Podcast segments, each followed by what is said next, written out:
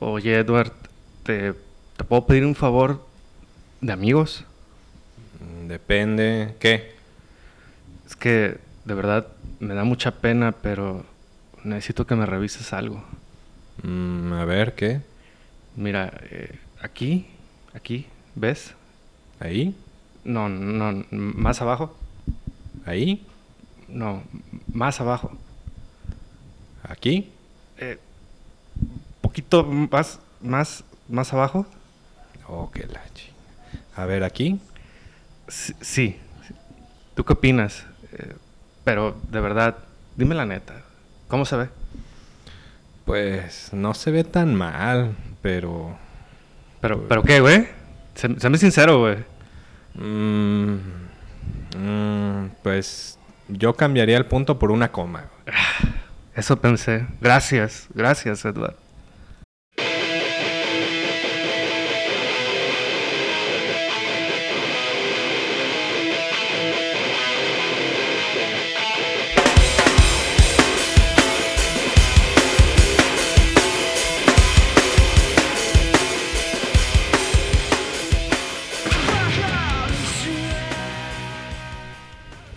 Buenas noches, bienvenidos, buenas tardes a la hora que nos estén escuchando.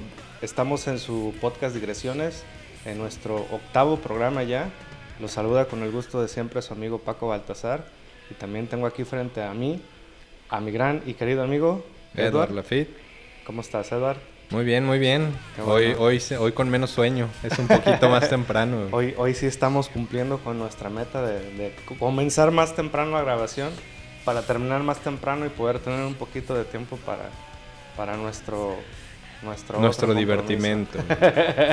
Digámosle divertimento. Ándale, ándale, me parece, ¿No? me parece perfecto. Pues ya estamos en el octavo programa, mi querido ocho Paco. ya, ocho, estamos a dos de la meta. Se- según, según dicen las malas lenguas, cada vez nos escucha más gente. Pues oh, qué bueno, digo, qué bueno que, que así sea, porque pues ahí se refleja que estamos teniendo esta constancia y pues qué bueno que la gente nos Sí, está ya, ya, escuchando. ya hasta logramos que dos o tres creen su cuenta de SoundCloud para que nos puedan seguir. Sí, híjole, y pues si, si no quieren crear cuenta de SoundCloud, no se apuren, pueden descargarlos sin necesidad de tener una cuenta.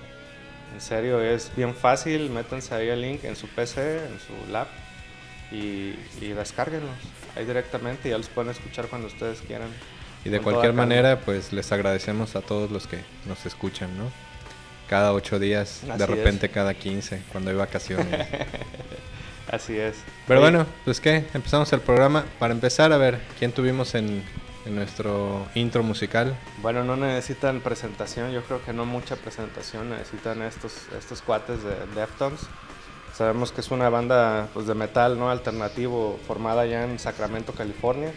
Ya al finales de los 80s, nosotros los conocimos ya por ahí creo que del 95 aproximadamente con el primer disco que fue este creo que es Adrenaline Eh, si creo mal que no sí, es recuerdo. el primero. Ujú. Y ahí salieron mediante el sello, bueno, bajo el sello de Maverick Records. Sacaron otros discos más muy buenos. Eh, está el, por ejemplo, el Around the Fork, que fue el segundo. El White Pony, que es con lo que empezamos a Es con lo que escuchar ahorita. empezamos. Eh, algunos en vivo.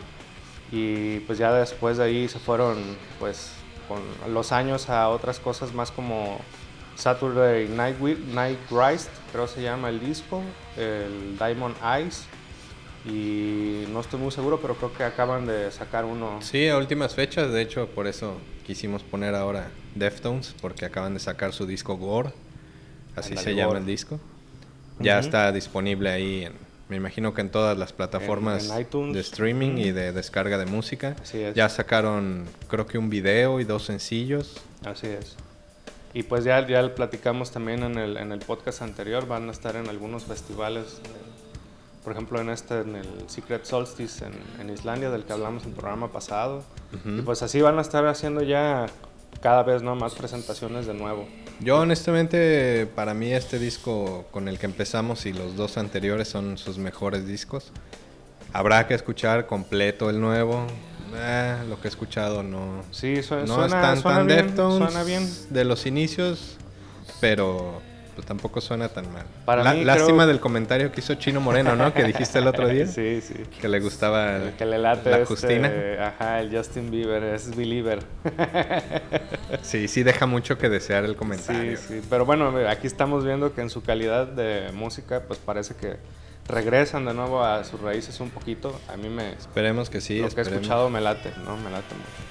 Pues habíamos estado escuchando de fondo este disco White Pony. Y si gustas, podemos empezar a direccionar.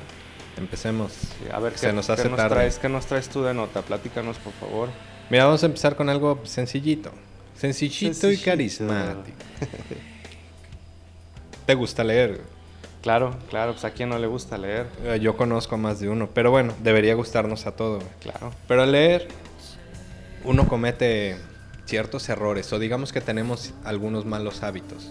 Y digo tenemos porque yo me incluyo en uno de ellos o dos. Y me imagino que al más de alguno de los que nos escucha también se va a identificar con más de uno de los puntos. Seguramente.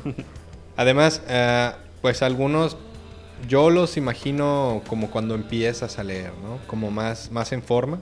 Sí, digamos cuando... Tus, tus baby steps. Sí, cuando todavía eres morro, pero ya estás empezando a meterte en alguna novelita o en algún texto un poco más largo que no sea un cuentito así de dos páginas, ¿no? Sí, sí, y sí. que ya empiezas a agarrar el hábito propio de la lectura, de que nadie te dice que tienes que leer, Ajá. sino que tú eres el que ya dice, tengo ganas Decides, de leer. decides qué leer. Bueno, ¿cuáles son estos malos hábitos al leer? El primero es leer con los labios. Ujú. ¿A qué se refiere? Pues a que conforme vamos uno, uno leyendo, obviamente con los ojos, ¿no? Pero estás moviendo la boca como si estuvieras hablando, como si estuvieras leyendo baja. en voz alta o en voz baja. Ajá. Que de hecho se supone que viene de ese hábito de leer en voz alta, ¿no? El hábito que tenías a veces en el salón de clases, sobre todo. O no sé, a lo mejor cuando te ponían a practicar o qué sé yo. Pero bueno, de ahí viene ese mal hábito, ¿no? Y lo que provoca, pues obviamente son todos estos malos hábitos, lo que provocan son distracciones. Se le llama malos hábitos porque hace que, que digamos que tengas menor comprensión al momento de la lectura. Ok. Que ya ves que es otro problema muy grande. O sea, tú Sí, puedes sí. leer un montón, pero depende mucho la comprensión que tengas de todo eso que estás leyendo. Claro. Si no, pues puedes leer 100 libros al año si quieres, pero si no entiendes nada, pues no sirve de nada tus 100 libros. ¿no? Bueno, ese es el primer mal hábito. El segundo es la vocalización de garganta. Ok. Que este, pues se me hizo un poquito raro. La verdad es que yo no recuerdo si, si en algún momento pude haberlo hecho. Siento que es algo extremadamente inconsciente o es como el más inconsciente de todos. Y se refiere al movimiento ya tal cual de las cuerdas vocales. Como si quisieras estarlo diciendo lo que estás hablando, Ah, Ok. a pesar de que tengas pues, los labios cerrados. Sí. Luego el otro mal hábito es una lectura regresiva. ¿Esto qué es? Pues cuando te regresas, Sí, ya leíste un párrafo y lo- a ver, a ver, no me acuerdo bien si... No, y además ni siquiera se refiere a eso, ¿eh? Necesariamente. O sea, cuando no entendiste algo y te regresaste porque Ajá. quieres leerlo como con más calma. Eso se refiere igual como al acto inconsciente de no, no progresar consecutivamente en las palabras Ah, que vas leyendo. Sí, sí, sí. Que tu cerebro te insiste en estarte regresando aunque sea una palabra Ujú. Y no, no tener la fluidez necesaria al, al momento de ir siguiendo las, Para las hilan- líneas con tus ojos. la historia. ajá, Exactamente. exactamente. Luego, eh, el otro mal hábito es la lectura interna. Esta a mí se me hace difícil. Difícil de, de com- como de comprender hasta cierto punto Ajá. o de cómo quitártelo.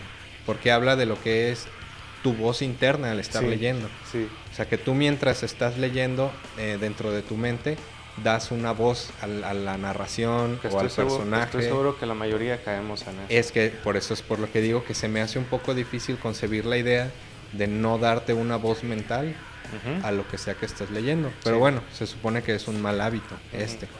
Quizá lo podría a lo mejor comparar un poco con como cuando quieres hablar otro idioma, cuando estás hablando otro idioma y lo que haces en tu cabeza es estar traduciendo, Ujú. digamos que quieres hablar inglés y el primer error que haces es pensar en español, traducirlo en tu mente y sacarlo en inglés por Sí. la boca. Y Sí. pues se supone que es lo peor que puedes hacer eso, ¿no? O sea, tienes que pensar en inglés y simplemente dejarlo fluir. inglés, o sea, sí. no, no, más bien no necesitas pensar el idioma. Ujú. Necesitas simplemente dejarlo, Dejarlo salir. salir. Quiero suponer que esto es algo parecido, pero se me hace difícil. Este, digamos que es el que yo, es el mal hábito que yo tengo. Es así el principal. Habrá que ver cómo quitárselo, ¿verdad? Porque es algo que no venía. Eh, luego viene ignorar las referencias. Ah, Esto, claro, pues, a- ah, de repente de- sí da mucha hueva, Sí, sí, la sí. neta, ¿no? Sí, ya sea el pie de página, ahorita ya muchos libros lo traen al final, las referencias. Y pues sí, sí da hueva y sí da flojera. Sobre todo el estar interrumpiéndola. Cuando son pies de página, el estar interrumpiendo tu lectura para ver lo que, a lo que se refieren. Sí, para darle la continuidad a lo Sí, que de repente eso es lo que provoca que, que las olvides. Pero ya, en- ya al final, pues ya no tiene caso que te regreses, ¿no? Ujú. Yo a A veces lo que, lo que lo que hacía cuando leía libros con referencias era terminaba el párrafo, era un punto y seguido. Y leías en la referencia. Punto, leía la referencia y ya después continuaba la. Sí, pues eso sería Lectura. como lo, lo ideal para no, no cortar la oración tal cual, sí, ¿no? sí, sí. Pero bueno, es otro mal hábito que tenemos. Yo creo que ese sí lo tenemos muchos, muchos, muchos, Sí. muchos. No leer las referencias. Y el otro también tiene que ver con no leer, con saltarse alguna parte, que son estos famosos prólogos o introducciones. Ujú. eh, muchas veces hechos por otros escritores o por periodistas o por los analíticos de literatura, Críticos. los críticos de literatura. ¿no? Yo este es otro mal hábito que tenía, para ser sincero, pero de repente empecé a leerlos, mm, pues digamos que no porque supiera que era un mal hábito de lectura, ¿no? sino pues, porque dije, algo interesante deben tener, sino para qué los ponen. Y resulta que sí, efectivamente muchas veces tienen, tienen cosas interesantes y no hablan necesariamente del, del autor del libro y, y a veces son como datos como biográficos Ujú. del autor que te hace con- como conocer un poquito más o, o empatizar un poquito más a veces con, con el autor y el tema que está tratando. Sí. ¿no? Eh, como tratar de entender un poquito más de por qué está escribiendo lo que está escribiendo. O se refiere muchas veces también a lo que es la obra. Abarca- a veces se utilizan muchas referencias también de por qué está escribiéndola, en qué época sucedió, etcétera, ¿no? Muchas cosas así. Es como si estuvieras viendo el DVD con los comentarios del director. Ándale, sí. O es como si vieras, a lo mejor a veces es como un tipo trailer, ¿no? Ándale. Un book trailer, Un pero teaser. leído. Sí, sí. Sí. Y pues estos son nuestros malos hábitos de lectura. Que yo les, les recomiendo a todos, los, los insto a, a tratar de eliminarlos si es que tienen alguno. Si no tienen ninguno de los que acabamos de mencionar, felicidades. Yo creo que han de ser de los pocos que, que no tienen un mal hábito o al menos uno de estos al Y no sean mala onda, si saben cómo eliminarse de estos malos hábitos, pues pasan los tips. Sí, compártenlo y siempre que conozcan a alguien que, que lee, es un buen tema, ¿no? O sea, Sí. cuando tienes amigos lectores, es un buen tema ver cuáles son los malos hábitos que tenemos cada quien Sí, sí, sí. al momento de leer. A y lo lean, lean. A lo favor. mejor para, para, para algunos es un mal hábito fumar mientras lees o quizás hasta Claro. tomar una, una bebida, no sé, alcohólica o X, Y o Z. ¿no? Pues depende en qué número de la bebida alcohólica vayas, ¿no? ya si vas como en la décima cuba, pues probablemente ya no sea muy conveniente. Ya va a ser la última gota de la botella de vino tinto. Oye, como a mí me choca cuando me pasa también, bueno, seguido me pasa. Ya es que la mente nunca deja de trabajar, desafortunadamente. Sí. Y a veces pierdes tantito la concentración en lo que estás leyendo y empiezas a pensar en otra cosa. Pero el cerebro es tan, tan maravilloso y tan idiota que sigue leyendo. O sea, tus ojos siguen las Siguen, líneas y, y- y yo estoy seguro que a un nivel, este, no sé, subconsciente, supraconsciente, Supraconsciente, inconsciente, tu cerebro está captando en cierta manera todas las palabras porque está siguiendo el orden de las líneas y de los Sí. puntos y de las comas, pero tú realmente no tienes la menor idea de lo que acabas de leer. Y página y media después dices, maldita sea, me voy a tener que regresar. Es como, ¿recuerdas la película de Limitless? Eh, Sin ¿Cuál, límites? Con, con este cuate actor. No recuerdo ahorita, pero trata de que este cuate consume una droga que le ayuda a aumentar su, su capacidad mental Ajá. y de repente empieza, se da cuenta de que empieza a hacer referencias de libros que había leído muchísimos años antes y que él creía que jamás iba a recordar porque pasó así precisamente, de que sin pena ni gloria, que lo lees de corrido y nada. Y el güey, el, el güey es, este, es escritor y estaba tratando de escribir su primera obra y hasta que no toma esta droga empieza Ah, como que a mira, no, no la he visto, esto. eh, Es pero muy buena, ahí está en el, en el Digo, a catálogo de Netflix. Ahí la pueden encontrar. Eh, Muy buena la película. Oye, como ahorita, hasta ahorita me acordaste de... Estoy viendo Sherlock Holmes, Ajá. la serie inglesa. Sí. No, no la gringa, la... No Elementary, Ajá. la, la inglesa. Y pues esta técnica de memoria que utiliza del palacio mental. Bueno, para él es un palacio mental de tantas, tantos registros que tiene de memoria. Y es una de esas técnicas que a mí siempre se me han hecho muy difíciles de... Yo no creo que sea tan fácil como ellos lo ponen de imaginarte un cuarto y poner una, un recuerdo en cada lugar para que los veas como algo así como muebles y puedas saber dónde está cada cosa. ¿Tú, tú crees que sea realmente fácil hacer algo así? Híjole, quién sabe. no sé, la verdad, ¿eh? Yo creo que está... No creo que esté tan fácil. No sé. A lo mejor tienes que empezar así con una cobachita, ¿no? Con, un cuarto de esos de casa de Infonavit de 2x2 Ándale. para empezar a practicar. Mira, es con la película, aquí ya tengo el dato, es con Bradley Cooper y Ajá. también sale Robert De Niro. Ah, mira. Eh, sí, Pues ahí para los que no lo, hemos, no, le- no lo han visto como yo, ahí está el dato para que la Está la chequen. recomendación. y pues ya, esa fue la notita que traigo, así la Qué bueno, rápida. Qué bueno. Oye, está muy buena, ¿eh? Te toca. bueno. Que sean notas que nos que sean buenas para todos para mejorar en, en Sí, no, no, ya, ya, ya me dije que ya me estaba yendo muy a la, a la variedad este, que a nadie le interesa, así que no sirve para nada. De esas de que entre más corriente, más ambiente. Sí, exactamente. Y ya voy a tratar de irme un poquito más, Muy bien. más interesante y más culturales las ah, notas. muy bien, perfecto. Pues mira, vamos a hablar un poquito de también interesante y cultural. A ver. Eh, fíjate que estaba leyendo una nota en la cual pues viene ahí como pues como en el título principal que los volcanes tanto Popocatépetl, Popocatépetl como, Popocatépetl. como el volcán de fuego de aquí de, de Colima. Ujú. Aquí al abuelo que tenemos a un costado Que de tiene, nosotros no tiene ahorita. nombre, ¿verdad? Bueno, o sea, es el volcán de Es fuego, volcán nada de más. fuego. Ah. Volcán de fuego Colima le llaman algunos. Pero pues ya ves que Sí, allá está ahí. la lucha eterna entre que si es de Colima o si es de Jalisco, eh, pero bueno. etcétera. Bueno, pues, eh, pues dice que estos dos volcanes van a, pues ya en el futuro, y ojalá no sea muy lejano, ya vamos a poder cargar, Ah, Era lo que te iba a celular, decir. ¿Futuro cercano o lejano? utilizar eh, la, pues, la luz, o sea, tener luz nosotros, el servicio de luz, por medio de, de, pues, del volcán, ¿no? Vamos a usar, o bueno, eso es lo que pretende un ingeniero que se llama Manuel Frías. Energía volcánica. Ajá, plantea generar energía limpia a partir de estos, de estos dos volcanes. Ah, Entonces, si todo sale bien, vamos, vamos a ser un estado privilegiado en ese sentido. Y eso si nos lo permite el volcán, y antes de que haga o haya algún evento pues, de, de- pues, de, De magnitudes catastróficas. catastróficas, como dicen que, que va a pasar el día que pase, ¿no? Con este volcán que tenemos. nah, pero bueno, yo tengo mis teorías también al respecto.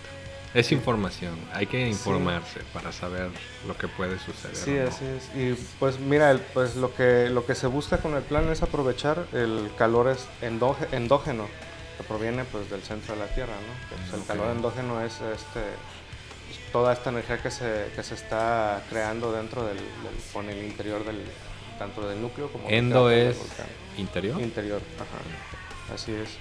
Entonces, ah, claro, exo es este. Pues está considerado pues como un proyecto pues bastante viable porque pues es traer energía ilimitada y limpia sobre todo, ¿no? Y amigable con el medio ambiente. ¿Cómo se va a lograr esto? Pues pretenden hacer unas excavaciones eh, cerca del- de lo que sería el cráter del volcán. De, bueno, serían tres excavaciones o tres... em, pues van a ser eh, perforaciones verticales. Que a Como de pozo petrolero, Exactamente. ajá. De un diámetro aproximado, de aproximado de 40 pulgadas. Entonces, sí, sí es bastante, bastante amplio. Eh, y va a ser con, un, con una inclinación de 30 grados hacia el interior del, del cráter, hacia la caldera. Entonces, de aquí se pretende, se pretende estar capturando esta energía que sería de vapor, también de tanto vapor de agua que se está generando eh, dentro de, pues, del, del- del cráter, y esto, esto convertirlo en su momento en, en energía.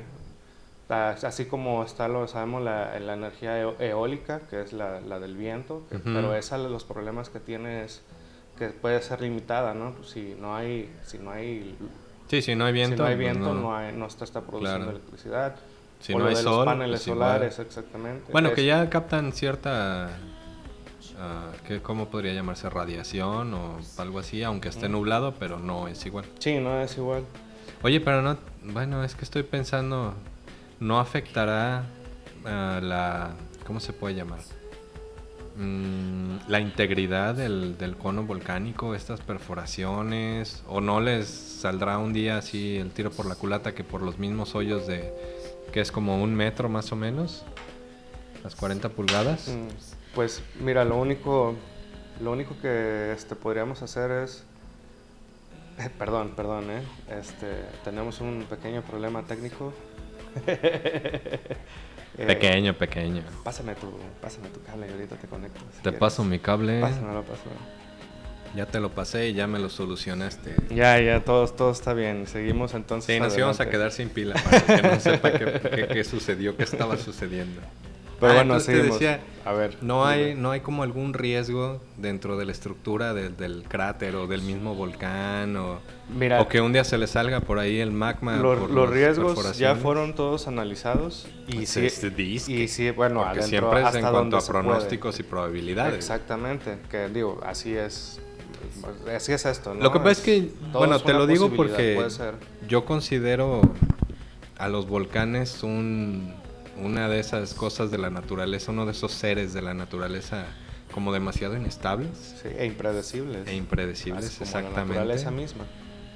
Entonces, bueno, yo, yo sí tendría mis, mis, mis mieditos al respecto, digamos. Mira, yo como el ingeniero, eh, que, que, lo haría. O sea, todo, esto es posible gracias a las condiciones geológicas que, se presentan aquí, ¿no? Y además, digo, las topográficas y las fisiográficas que tiene pues, el volcán.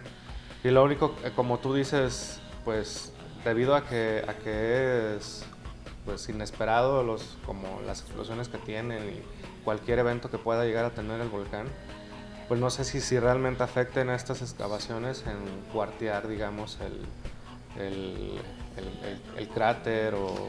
a lo mejor no tanto cuartear, ¿no? Sino, o, quebrar, sino yo me imagino un poco más en cuestiones de presión, precisamente, ya ves que se les forma el domo, es la presión de los gases que bla, bla, bla, y ya después truena y libera presión y vuelve a regresar y...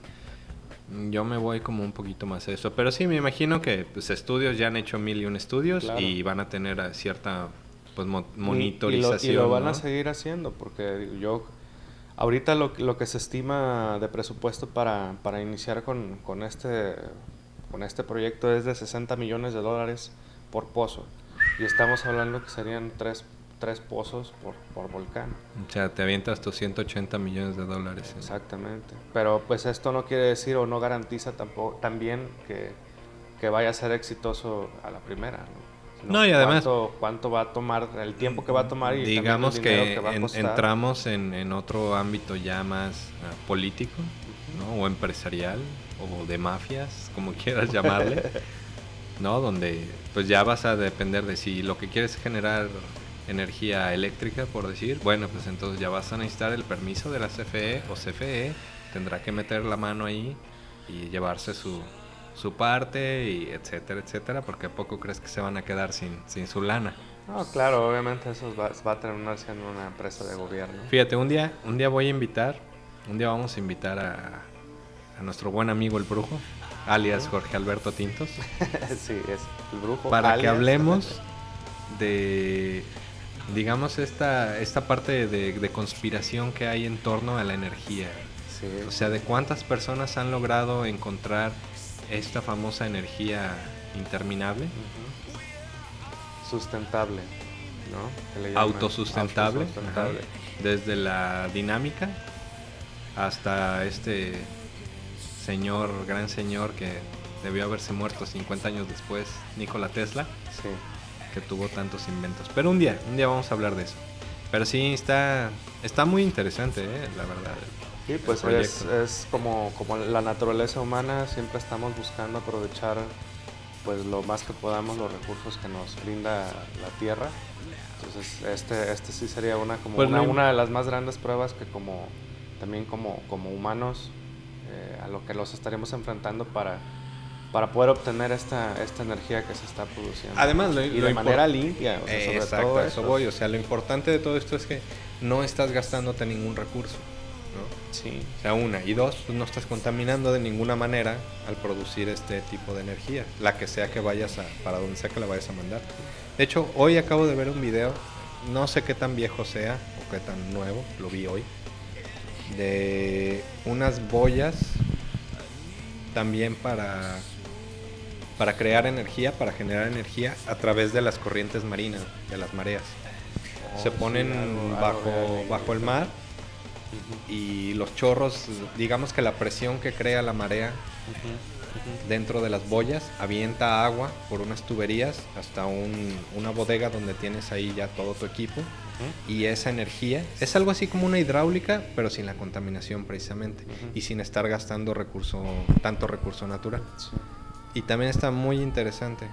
Sí, es que de, de verdad eh, los beneficios económicos y sobre todo los beneficios ambientales que, que ofrecen estas alternativas de, para obtener la energía son, son bastante buenas. Y si le invirtieran como realmente necesita invertirse, se darían cuenta, se darían cuenta eh, que, que pues no es, una, no, es un- es- no es una inversión perdida como muchos de los demás proyectos.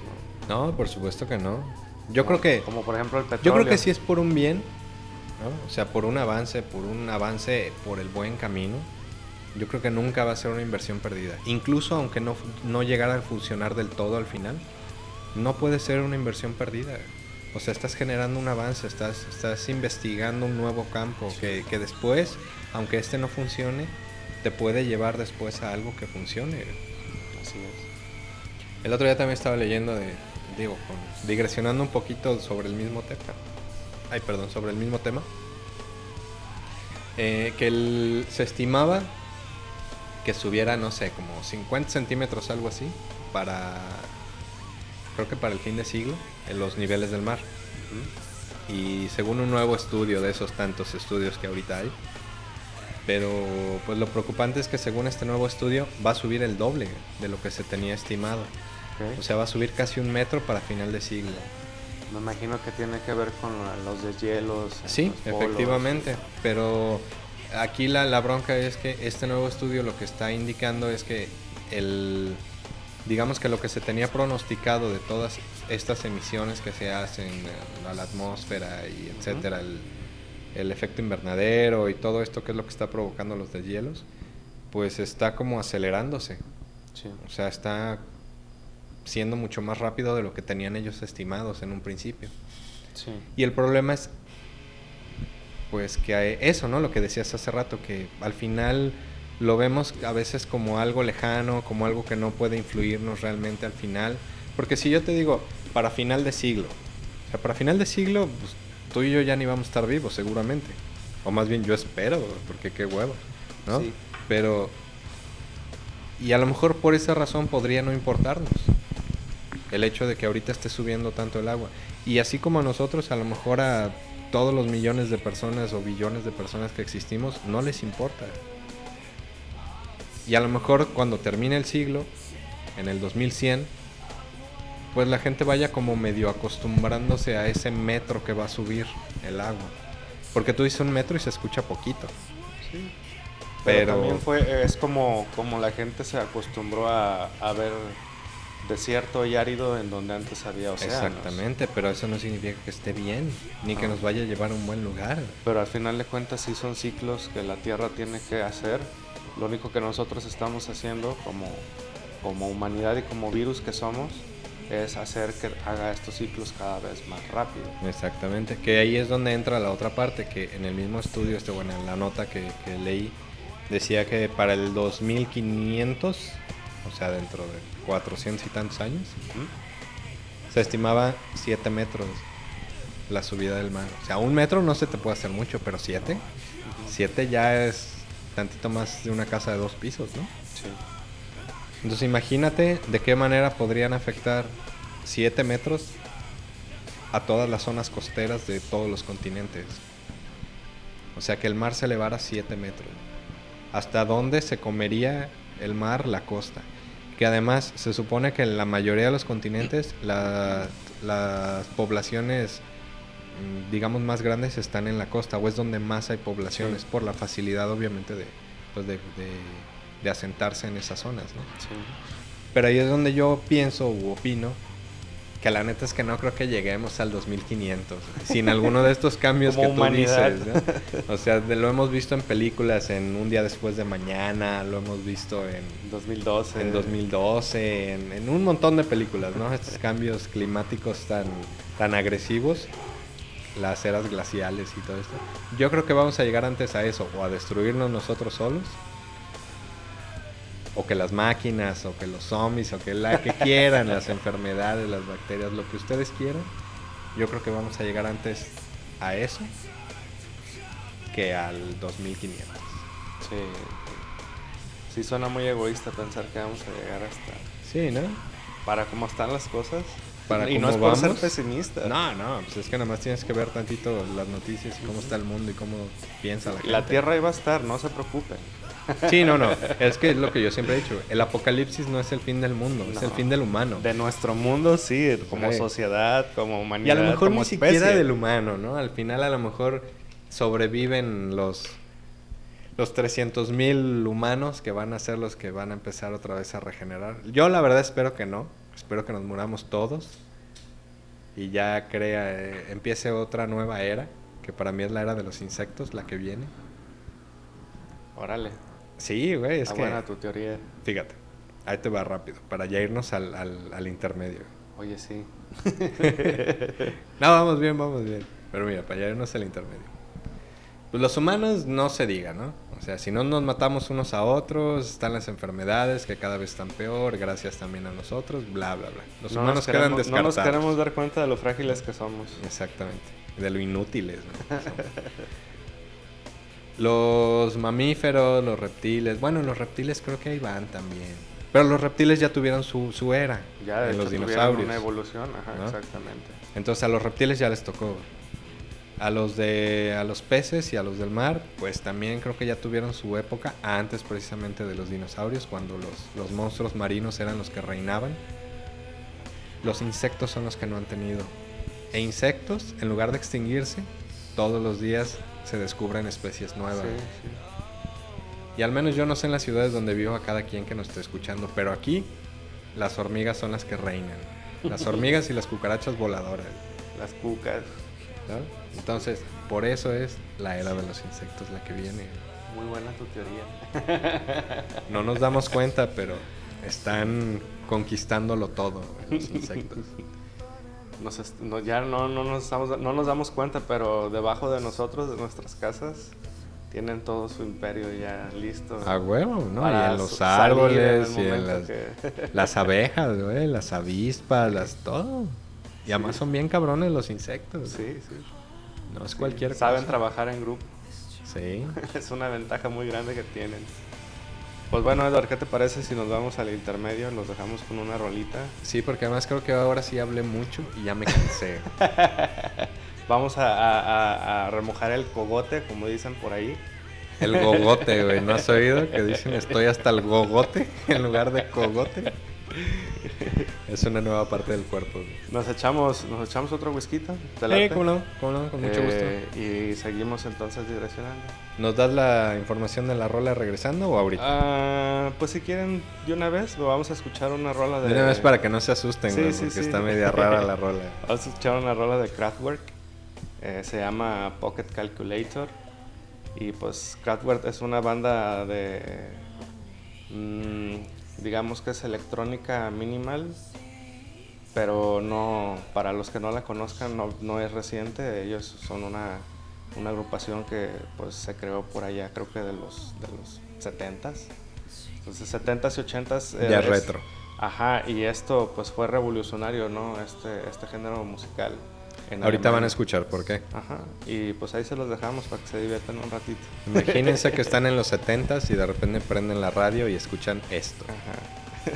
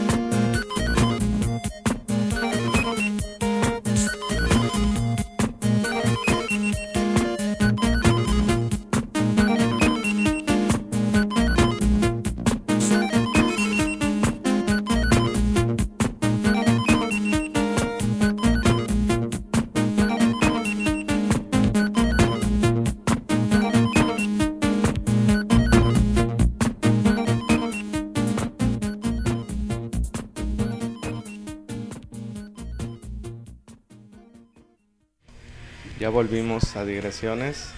¿Qué tal escucharon? ¿Qué les pareció esa, esa, esa rolita? Está- yo creo que va a haber opi- opiniones divididas.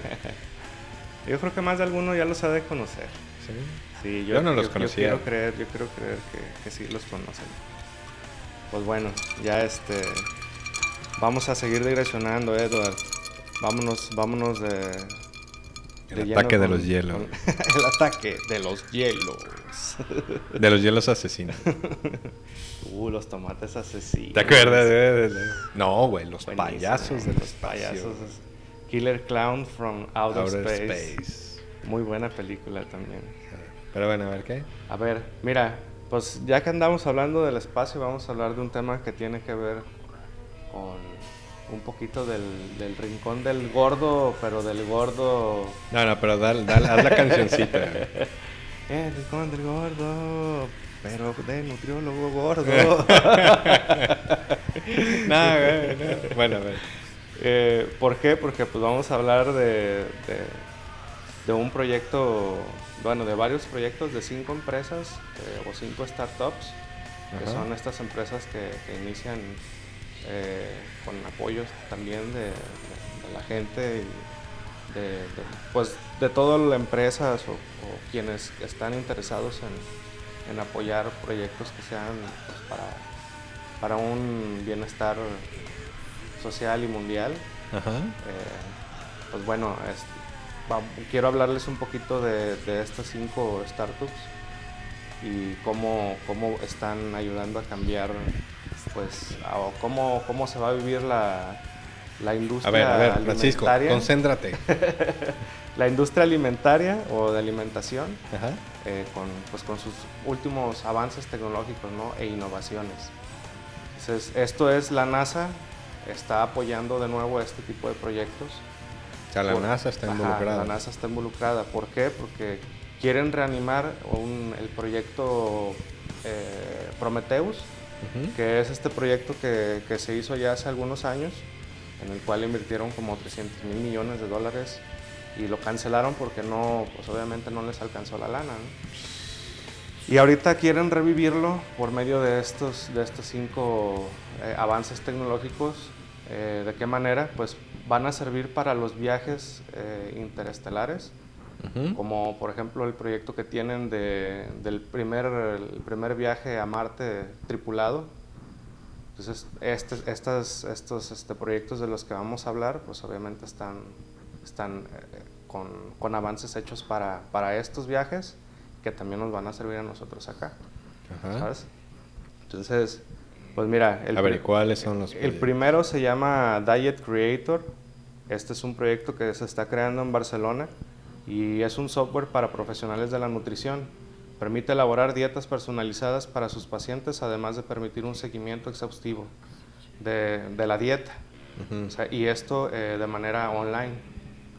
Y, y, pues también a, a través de otro, de otro servicio de coaching nutricional que se llama Hilum, ese es de Estados Unidos, que utiliza la tecnología móvil y la digital para prevenir y combatir enfermedades relacionadas con la dieta que tú lleves todos los días. Ajá. Obviamente esto traducido a, a la NASA y los viajes es que vas a poder controlar la, la nutrición de tu, de, tu, de tu astronauta Ajá. desde tú desde acá en la Tierra. Entonces vas a ver, lo vas a poder controlar como, ¿te acuerdas la película de la isla?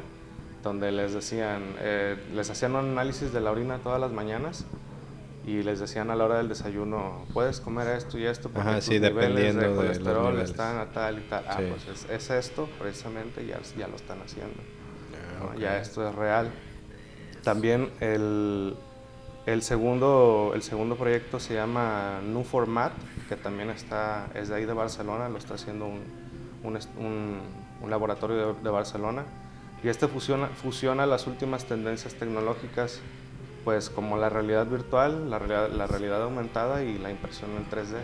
Ajá. Entonces imagínate cómo esto, pues vas a, vas a poder jugar tú, vas a tener una capacidad de creatividad pues más grande y pues esto te va a dar que vas a crear experiencias gastronómicas multisensoriales. porque Hay proyectos de, de realidad aumentada y de, y de realidad virtual en la cual te dan a comer una galleta que es de vainilla y por la realidad, en, tú en el... En tu- Ajá, y por lo que estás viendo Ajá, y tú te oliendo, puedes hacer sentir es de que- chocolate, ajá, según tú. O que tiene cajeta, Ajá. o que tiene mermelada, o cualquier otra cosa. O sea, digamos que ya es una alteración de la comida a beneficio propio según la, Pues es- senso- mira. la, la capacidad sensorial que le des a cada alimento. Sí, es O- que imagínate que eres un astronauta que lleva, no sé, tres años viajando y se te antoja un No, güey, pero corte no, de no, carne. no pueden viajar tanto tiempo. Pero un sí, o corte sea, de carne. pues cuatro es que si- meses si vas- tragando comida de tubito, güey. Imagínate, pues ¿qué haces? Utilizas tu sistema de realidad virtual, haces una impresión en 3D Y te tú chingas sientes tu- que estás chingándote un, un, no sé, un cowboy de 3 kilos, pero pues todo está jugando tu mente con eso, ¿no? Entonces estos avances están también como... Es no, no, no olvidar lo que hace al humano humano estando viajando en el espacio. O sea, con todas esas... ¿Recuerdas la película de Matrix? Cuando le ofrecen el trato a, a uno del- al que los traiciona.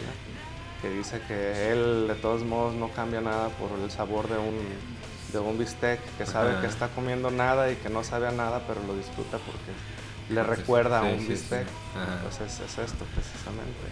Entonces, te fijas cómo hay referencias de todo lo que decíamos la vez anterior también, de la ciencia ficción con, con la realidad, ya cómo, cómo han estado cambiando las cosas y se han convertido en realidad. Esos inventos de, de las películas de ciencia O ficción. sea que ahora sí por fin vamos a poder hacer realidad eso de que ojalá la lechuga supiera tocino para estar tragando lechuga todo todos día los días. lechuga, exactamente. Interesante. Un poco triste que tengamos que llegar a eso para, para poder comer lechuga todos los días, pero interesante. Pero está interesante. sí, sí, sí. El, mira, el otro, el otro proyecto se llama Visual Tagging, también es de un, de un este, laboratorio de ahí de, de Barcelona y es, basa su propuesta en, en mejorar el, el- el grado en el que un consumidor interactúa con la marca, cualquiera de las marcas.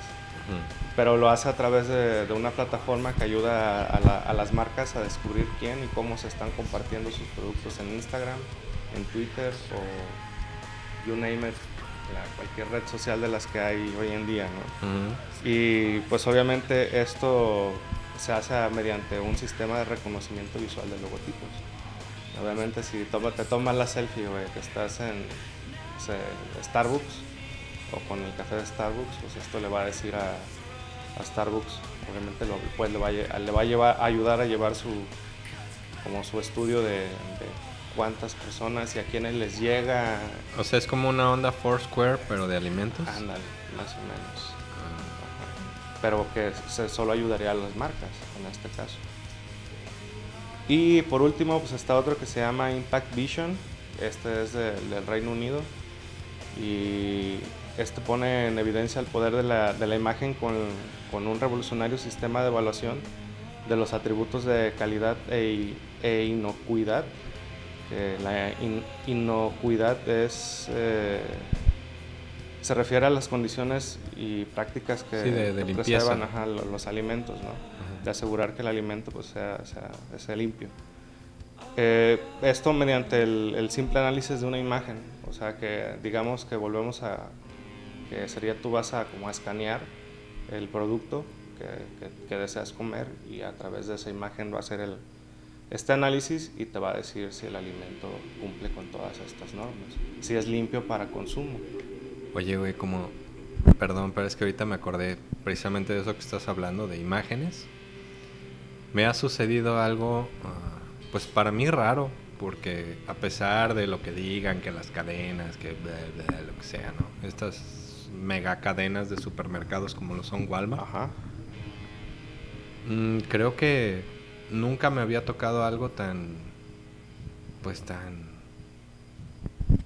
¿Cómo decirlo para no decir cabrón? ¿eh? Fíjate, Difícil, ahí- ahí te va. complicado. Ahí te va. Pues no, es, es que es como sorprendente, sorprendente por el lado de que no es posible que nadie se dé cuenta. O que los que están empacando no se den cuenta, o que les vale madre, o no sé. El pollo, güey. Las pechugas de pollo que están sin hueso, sin, sin piel, Ajá. las que están empaquetadas, que no traen la piel, tienen en las orillas precisamente donde quedan los lo que sería el residuo del- de esta piel que los cubre del pellejo. Sí. Está como verdoso. Y no nada más está verdoso, porque ya me tocó abrir una. Huele mal, huele a podrido ese pedacito. güey. O sea, es como, como piel podrida. Ajá. Ya está en descomposición. Sí, pero así las venden, así están empaquetadas. Y llevo, no sé, ¿qué te gusta? ¿Un mes? Que ya, ya ves, ¿no? Las compras cada semana y pues cada semana vas y compras pollo porque es una de las cosas que tienes que comer para no estar tragando carne todos los días. Las que verduritas. sería lo mejor, ¿verdad? Pero no se puede o no nos conviene. Y todas las veces me he topado con lo mismo en esas pechugas, en las que no tienen piel. Pero mi, mi pregunta es esa, o sea, ¿dónde está el control de, de calidad, de saneamiento, de todo para esas? ¿Y cómo puede ser que la gente no se dé cuenta o que los mismos que están... Olvídate de la gente a lo mejor, ¿no? Sí, Porque ¿no? igual yo tampoco he hecho mi, mi parte de ir y protestar o, o- o decir, ¿no? Que, oye, tiene pedazos podridos eso dentro de los residuos de pellejo que tiene. Pero que los mismos que están empacándolos no se dan cuenta. Ahí es Pues- donde podría utilizar la aplicación, ¿no? O sea, Exactamente. escaneando mi pollo y ver en qué, en qué estado está. Sí, mira, yo creo que ahí sí es mucho que en realidad a la gente no le importa, porque no es su chamba el pollo esté bueno, ¿no? Lo Sí. peor es que creo que hasta los que se lo comen no les importe. Pero eso es lo Ni peor. se den cuenta, o sea, ni- que ni- también ni nada. En el, si tú lo estás viendo en ese momento, no lo compres. Si tú estás viendo que, o sea, dudas del estado del, del producto, no lo compres. Yo soy bien Es mamón una para esas cosas. básica, Yo soy de los que escoge la plata, que no estén golpeadas. pero no puedes escoger entonces un pollo que me dices que tú veías que estaba verde. No, sí, claro, pues no los he comprado. O sea, obviamente. Compro la, la que tiene el pellejito y pues aunque se lo tenga que quitar y me cueste más trabajo. Pero esa está en buen estado. La Ahora- otra no la he comprado. jamás. Ahora también otra, otra cosa que puedes hacer y que es mucho mejor es consumir en un mercado, en una pollería local. Sí, sí, sí. El Digamos es que, fresco, o sea, no tienes dudas. digamos que ahí volvemos a, la- a las zonas de confort, ¿no? Y al, y al consumismo que es lo que nos da la, la comodidad. Eh, Encuentra todo en un solo lugar en lugar, en lugar de tener que estar desplazándote a la pollería, a la pescadería, a la carnicería, al tianguis, a las abarrotes, a la- ¿no? Ahí caemos un poquito a lo mejor en, el conformismo y la comodidad del consumismo, pero Pero eso lo podemos, lo podemos tener si en nuestra colonia hay una, una verdulería, si hay este, todo lo que se necesita para no tener que estar dando una vuelta, que hay una carnicería, para no tener que ir a las, a las, a las tiendas grandes, a estos corporativos, pudiendo consumir todo dentro de tu misma colonia sin necesidad de moverte. Los tianguis precisamente se dan en ciertas colonias y la gente de la colonia va y compra el tianguis porque una es más barato y dos no tiene que salir a ningún lado. Claro. Entonces, o te acercas a esos lugares o buscas, o sea, de hacer, te acercas de que tú buscas y vas a comprar o buscas un lugar en donde vivir que tengas esas también esas características cerca, pues sí. que sería lo ideal, ¿no? Que tengamos todo a la mano para que todo te pueda ser fresco, pero Sería no en un solo ideal. lugar así. pero no vivimos en un mundo ideal, entonces pero podemos hacer nuestra parte para crear ese mundo ideal. Digo, es una idea, digo, se Eh, puede. a sí, lo sí, mejor sí, puede que sea muy brother, pero sí se puede, sí se puede. maldito hippie. Hippie del demonio. bueno, Edward, a ver, vamos, hay que seguir direccionando, por favor. Ajá. ¿Qué, qué nos traes tú? ¿Con qué vamos a terminar el día de hoy? Ah, bueno, pero a ver, ya, ya eso fue. Sí, esos Ahí son las, sí, esos son los cinco, los cinco proyectos en los que está trabajando para, para, te digo, para volver a poner en marcha este proyecto Prometheus de la NASA, ¿no? Y se va, bueno, se va a mostrar en, en una, en, en un evento en, en Barcelona. Nada más, ese- eso sí fue lo único que, que no les mencioné, que se llama, ¿cómo se llama? ¿Cómo se llama? The Alimentaria Hub que este es el escaparate para la, la innovación de la industria alimentaria ahí en, en España. Entonces van a presentarse los proyectos esperando que, el- pues que, que alguien, que a alguien le interese invertir en- de nuevo en esto para, para seguir adelante con, pues como te decía, con esta onda del- de, los viajes y la propulsión, propulsión nuclear y chingada. Mm, Entonces, pues está, está interesante. pues, todo, todo, cualquier invento o cualquier innovación que se da para el espacio es usada en la Tierra y mucha de esa también pues es usada en, en cuestiones pues para la, para la alimentación, ¿no? O más bien al revés, ¿no? O sea, También. muchas de las innovaciones que tenemos aquí en la Tierra Ujú. nacen Sí, a este propósito tipo- de este de de los viajes espaciales. Y ni cuenta nos damos. ¿no? Exactamente. Ya veremos en un futuro este tipo de aplicaciones y de, de cómo podrían llamarse proyectos Sí. llegando a nuestras Ya manos. aplicados en, en productos finales. Y ya al menos los que nos hayan escuchado ya van a saber de dónde vino. Oye, pues Sale. más allá de seguir digresionando, ¿qué te parece si ya le paramos? Porque ya llegamos a nuestros 55 minutotes. Pues si quieres ya lo dejamos entonces. Sí, ¿no? Ajá. Mira, sí traigo otra nota, pero está, está para platicarla un Un ratito, ratito. Y pues mejor la dejamos para el siguiente programa. Va. ¿Te late? Ánimo. Pues bueno, esto fue nuestro octavo programa de Octavo ya. diversiones. Esperemos que se la hayan pasado bien y que nos sigan escuchando. Porque si después de escucharnos esta vez y dicen, nah, ya no los vuelvo a volver a escuchar, pues también díganos qué estamos haciendo mal para mejorarlo. Pues sí, porque si no, ¿cómo vamos a saber si estamos haciendo bien las cosas? Así es. Pues bueno, esto fue todo por nuestra parte en este día. Nos acompañó Edward Lafitte. Y los acompañó también Paco Baltasar. Y la siguiente vez no va a ser tan solemne. No, sí, que sea solemne, que se note como que... Hubo mucha seriedad, creo, el día de hoy. Sí, verdad, hoy estuvo más serio en el programa, sí, pero está bien, no todo tiene que ser siempre risa y cháchara y jajaja y el albur y el... Está bueno. Está bueno. Pues tendremos programas de todo tipo. Nos escuchamos la siguiente semana, si todo sale bien, los dioses lo permiten. Que pasen buena noche, buena tarde y buen día. Esto fue digresiones.